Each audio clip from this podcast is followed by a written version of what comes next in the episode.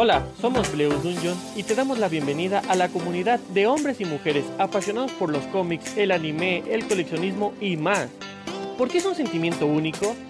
Bienvenidos al mundo geek.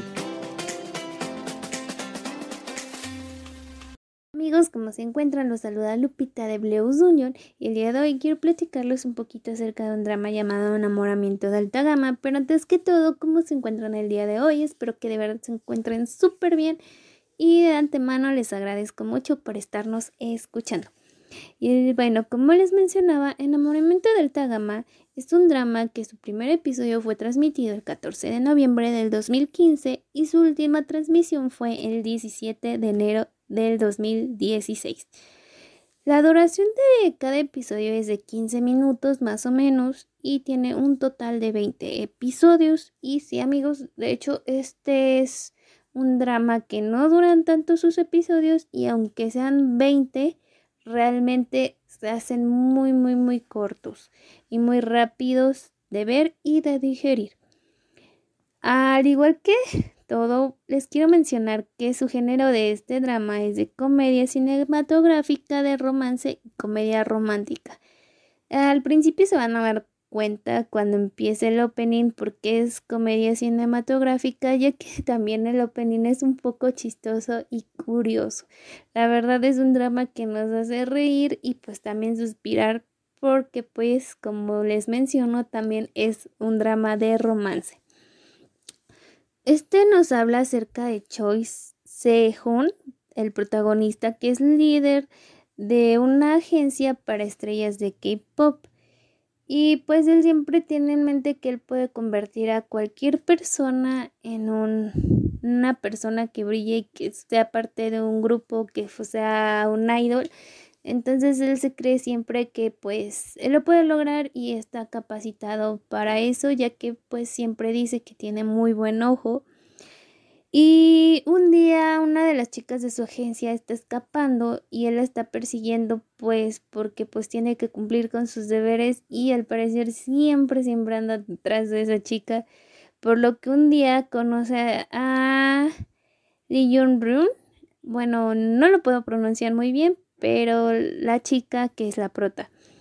Pues la conoce porque pues ahora sí que la chica que es miembro de su agencia decide hacerse pasar de porque la están siguiendo y pero no sabe que pues el que la sigue es su jefe.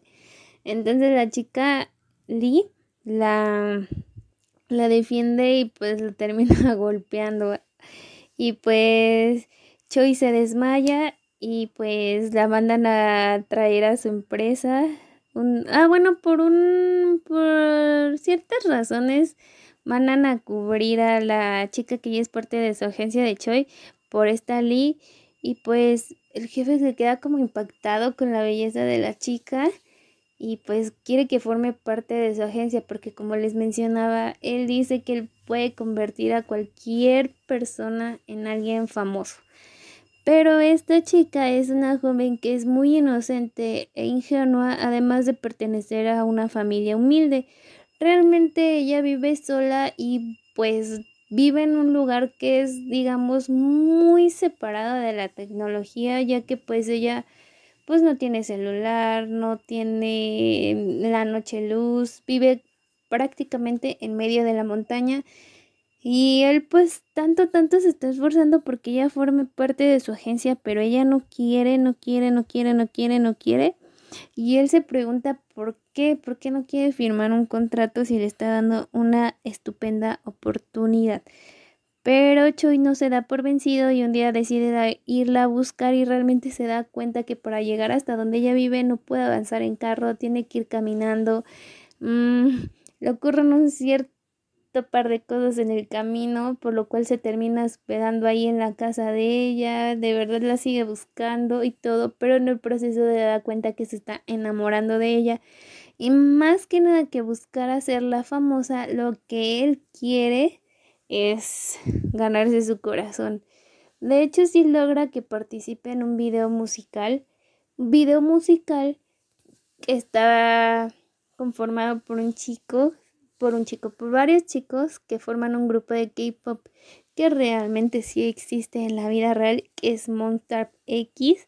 Entonces es un dato curioso porque pues realmente salen idols verdaderos en este drama, aunque sea corto, pero salen y participan en varios episodios, salen y pues nos regalan momentos muy únicos y divertidos.